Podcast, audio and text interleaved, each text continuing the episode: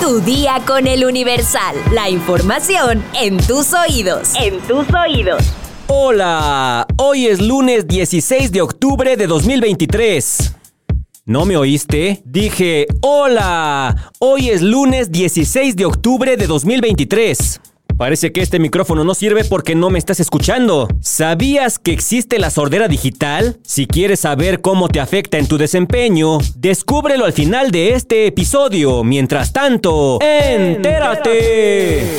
Nación. Pemex beneficia a estados gobernados por Morena. Las donaciones de combustible y asfalto de petróleos mexicanos a los estados del país aumentaron 33% en 2022 con respecto a un año anterior, pasando de 1.080 a 1.438 millones de pesos, de acuerdo con cifras de la empresa. Sin embargo, de esos apoyos entregados el año pasado, 82% se concretó en seis entidades gobernadas por Morena, partido del presidente Andrés Manuel López Obrador, Tabasco, Campeche, Tamaulipas, Veracruz, Oaxaca e Hidalgo. Los recursos donados en especie a esos estados se situaron en 1.155 millones de pesos, monto superior en 49% al total de 774 millones de pesos recibidos en 2021. La Plataforma Nacional de Transparencia da cuenta de que las donaciones a gobiernos estatales ha continuado en 2023, pero aún no se ha cuantificado el total.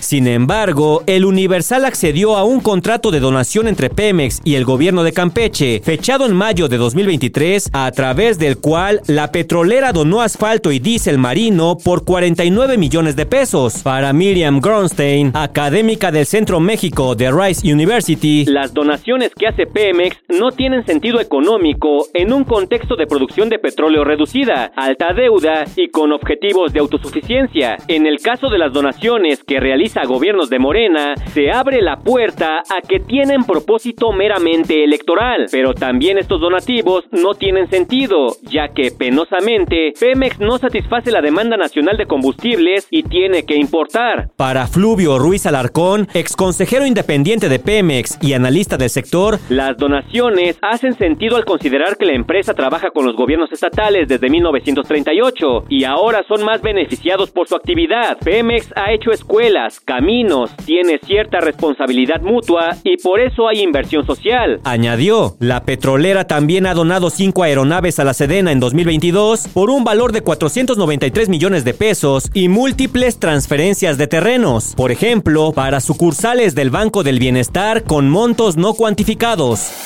Metrópoli.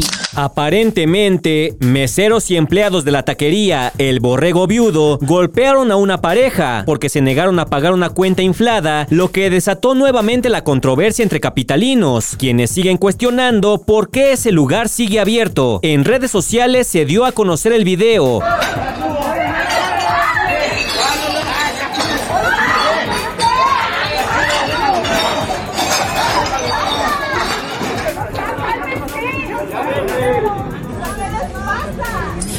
Aparte careros. Las primeras versiones policiales detallan que la agresión a clientes por parte de los meseros se dio durante la madrugada del sábado. Sin embargo, por la tarde-noche de este domingo 15 de octubre, la Secretaría de Seguridad Ciudadana reportó que detuvo a uno de los 10 meseros que se vieron involucrados en la bronca. El borrego viudo actualmente sostiene una disputa legal entre los hijos del propietario original y una suerte de sindicato de meseros que se apoderaron del lugar y ellos son quienes lo operan y administran Hace un año se investigó la incursión de la Unión Tepito en esta taquería, pues se cree que buscaban quedarse con el negocio. Por su parte, el alcalde Mauricio Tabe condenó la violencia que se presentó en la taquería y exigió a la Fiscalía Capitalina que investigue. Estados. Madres buscadoras reportan hallazgo de horno clandestino para incinerar cuerpos en Jalisco. Según el reporte del colectivo, en el lugar también se encontraron prendas de ropa, en su mayoría de hombres repatrian los cuerpos de 10 mujeres cubanas fallecidas en accidente de camión en Chiapas. El accidente ocurrió en la carretera Pijijiapan-Tonalá, en el cual resultaron heridos 17 cubanos más. El conductor del camión consiguió huir del sitio.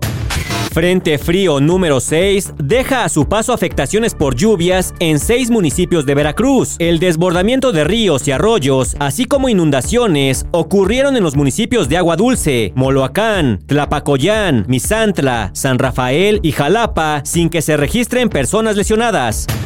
Exrefinería de Pemex en Reynosa se convertirá en parque recreativo. El proyecto del parque contempla la creación de áreas recreativas con ciclovía, así como un corredor cultural en las paredes de la antigua refinería. Bebé de dos meses muere tras presentar síntomas de dengue en Yucatán. La familia señaló que el pequeño había sido llevado a otros médicos en días anteriores, pero no mostraba mejoría. La Guardia Nacional aseguró 224 mil litros de combustible en Nuevo León. Dado que los choferes no pudieron comprobar el origen legal del combustible, también fueron detenidos y puestos a disposición del Ministerio Público. Mundo.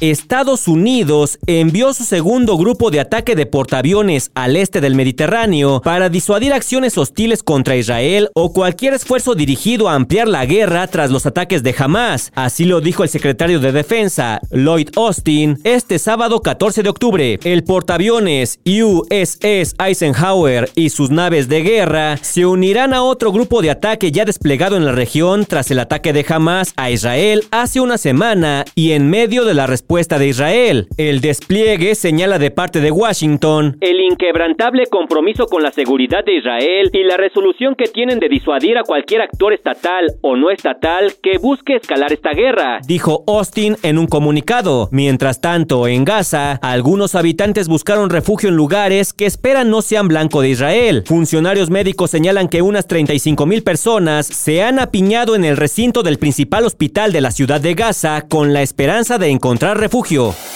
Espectáculos. A cuatro meses de que Madonna pospusiera el comienzo de The Celebration Tour por problemas de salud, la gira dio inicio este sábado en Londres, que a pesar de fallas en el sonido, la cantante cumplió lo que tanto había prometido, deleitar a sus fans con más de cuatro décadas de música en las que se desdobla su carrera musical. Sin embargo, hay personas que mostraron preocupación porque la reina del pop no mostró la misma destreza con la que ejecutaba sus coreografías en el Tras el susto que la cantante de 65 años provocó, luego de que fuera encontrada inconsciente en su departamento de Nueva York y urgentemente trasladada a la sala de cuidados intensivos por una infección bacteriana grave que contrajo, Madonna regresó a los escenarios para demostrar que ni la enfermedad ni el paso de los años la detienen. Sin embargo, para algunos usuarios de redes sociales, no pasó desapercibido que la edad le ha cobrado factura al artista. Si bien la mayoría de sus fans aplauden a la cantante,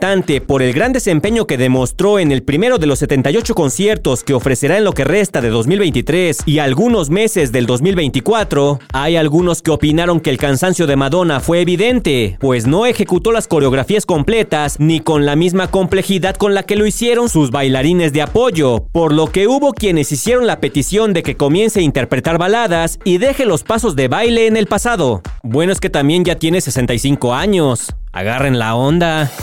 En la era digital, todo el tiempo estamos recibiendo avisos de nuestras redes sociales y otras plataformas, recordatorios, mensajes, notificaciones que compiten por llamar tu atención. Y aunque nos hemos acostumbrado a ello, la realidad es que tiene sus desventajas, pues genera la llamada sordera digital. Quizá pienses que por recibir notificaciones de todas tus aplicaciones estás al día con todo lo que te importa, pero lo cierto es que se ha descubierto que esto genera distracciones innecesarias y, como consecuencia, la pérdida de información que sí es importante. De acuerdo con un análisis de Checkpoint, el constante envío de notificaciones que genera la sordera digital está ocasionando que los usuarios ignoren el 30% de las alertas, especialmente en los entornos de trabajo remoto. Pero el problema no es solo de las redes sociales, sino de la mala estrategia de las organizaciones de todas las industrias que trabajan bajo la idea de que todo es urgente, afectando de manera directa la productividad de los trabajadores. Y es que las jornadas largas largas e intensas de trabajo se relacionan con una disminución de la función cognitiva, es decir, un deterioro en las capacidades de los empleados para realizar sus tareas habituales. El desafío es que las personas dejan de ser conscientes y de responder a las amenazas y solo las ven y las dejan pasar, lo que los ciberdelincuentes aprovechan. Si quieres evitar la sordera digital, pon mucha atención. Prioriza lo prioritario. Distingue entre alertas y céntrate solo en aquellas que requieren tu atención inmediata. Filtra las notificaciones. Capacítate y concientízate en seguridad digital. Reduce riesgos. Implementa estrategias claras en todos tus equipos y aumenta la seguridad. En resumen, deja activas las notificaciones que realmente importen, porque luego te llegan tantas que no las contestas y por ahí se te puede ir una importante que ponga en riesgo tu seguridad. La aplicación que te avisa que ya te toca otro vaso de agua a veces no es tan importante.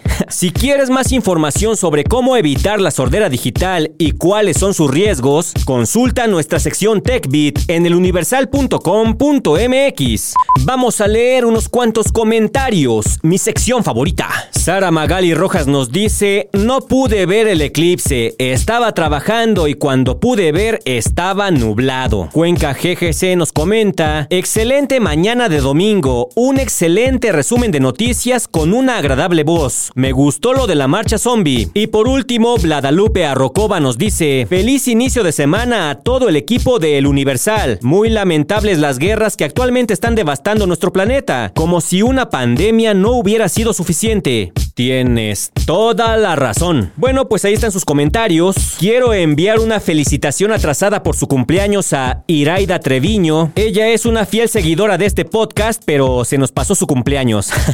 Espero que te la hayas pasado muy bien. Mucha salud, trabajo, éxito. Y un saludo muy especial, un abrazo muy fuerte a la señora Lula. ¡Ánimo! Por hoy ya estás informado, pero sigue todas las redes sociales de El Universal para estar actualizado. Comparte este podcast y mañana no te olvides de empezar tu día. Tu, día, con El Universal. Tu día con El Universal. La información en tus oídos. En tus oídos.